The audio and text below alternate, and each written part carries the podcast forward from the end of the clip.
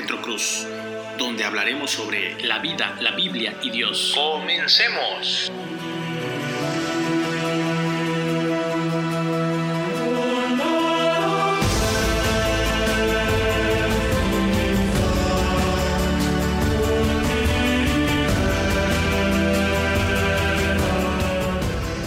Muy buenas tardes, amados amigos y hermanos en Cristo. Le doy la más cordial bienvenida este día, lunes 8 de junio del 2020, a este podcast.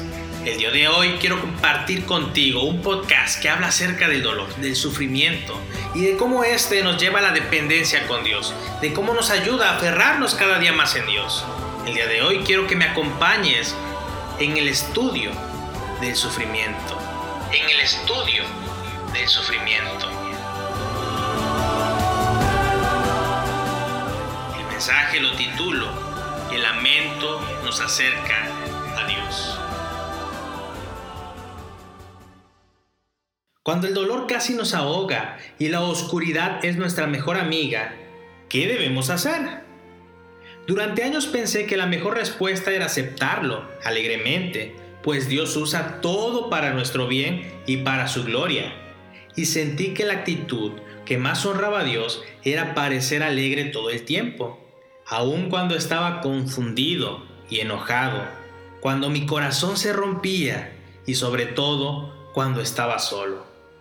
Pero he aprendido de la belleza del lamento en mi sufrimiento. El lamento destaca mucho más el Evangelio que la misma serenidad.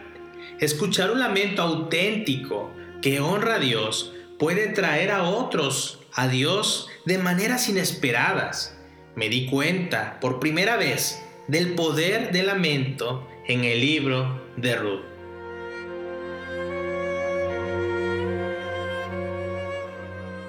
Quiero hablarte de la confianza en Dios de Noemí. Por mucho tiempo había visto a Ruth como la heroína indiscutible del libro que lleva su nombre y a Noemí como el personaje refunfuñón con una fe débil y una actitud negativa.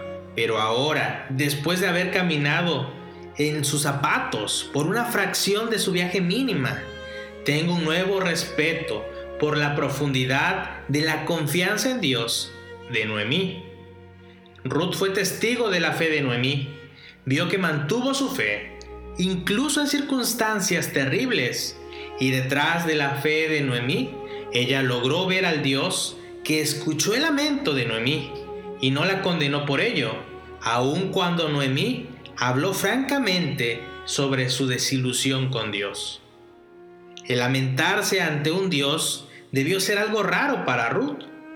El primer Dios de Ruth, el Dios de Moab, fue Chemosh. Nadie se atrevía a lamentarse o quejarse ante él los dioses paganos habían de ser apaciguados. No había ningún tipo de relación personal con ninguno de ellos, especialmente con Chemosh, quien exigía sacrificios de niños.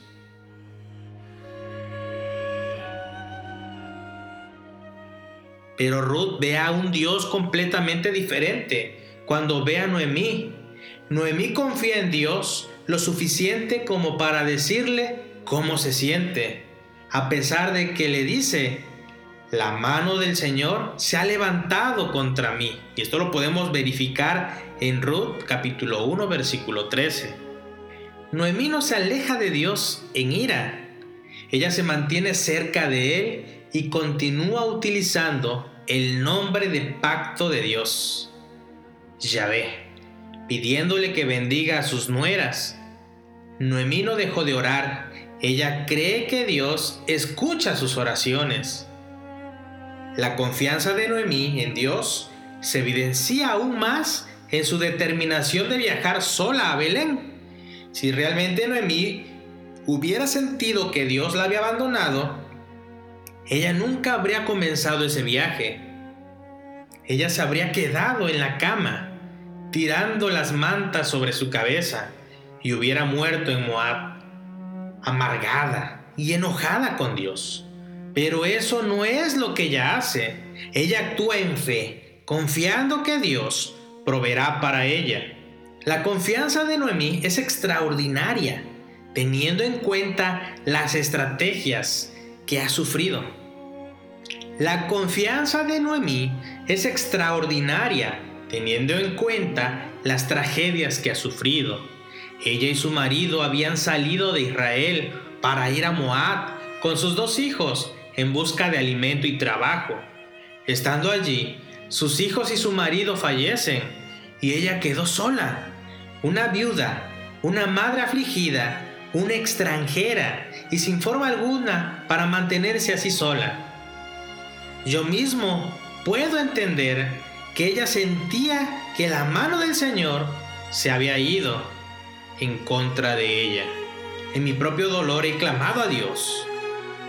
E incluso he dicho, ¿por qué me odias? He traído mi vida preguntándome por qué Dios había puesto todas las circunstancias en contra mía. Pero quiero hablarte de la honestidad de Noemi con Dios.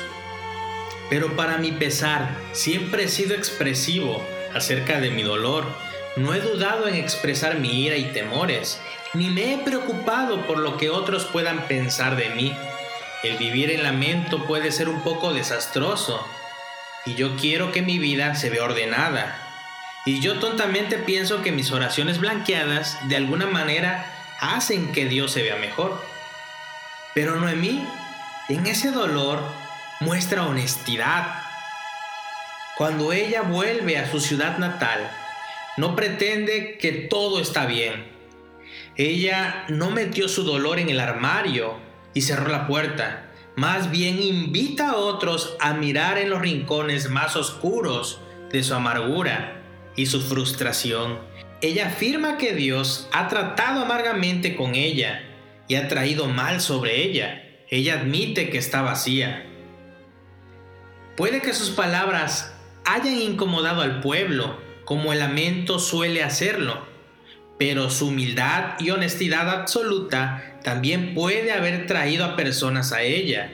Ellos podrían llorar con ella y también podrían lamentar sus propias pérdidas sin temor a la desaprobación de Dios o el juicio de los demás. Las palabras de Noemí son crudas, pero ella habla con la verdad acerca de Dios. Ella reconoce que Él está en control de todas las cosas y al final todo es por Él. Su teología es profundamente centrada en Dios y honra a Dios. Detrás del lamento de Noemí hay una profunda confianza y comprensión de Dios. Ella no está resentida con Dios y no se ha apartado de él. Al contrario, Noemí se acerca a Dios con honestidad.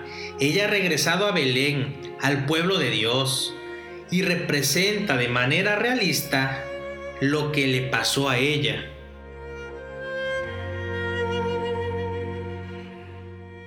Hablemos del lamento que glorifica a Dios.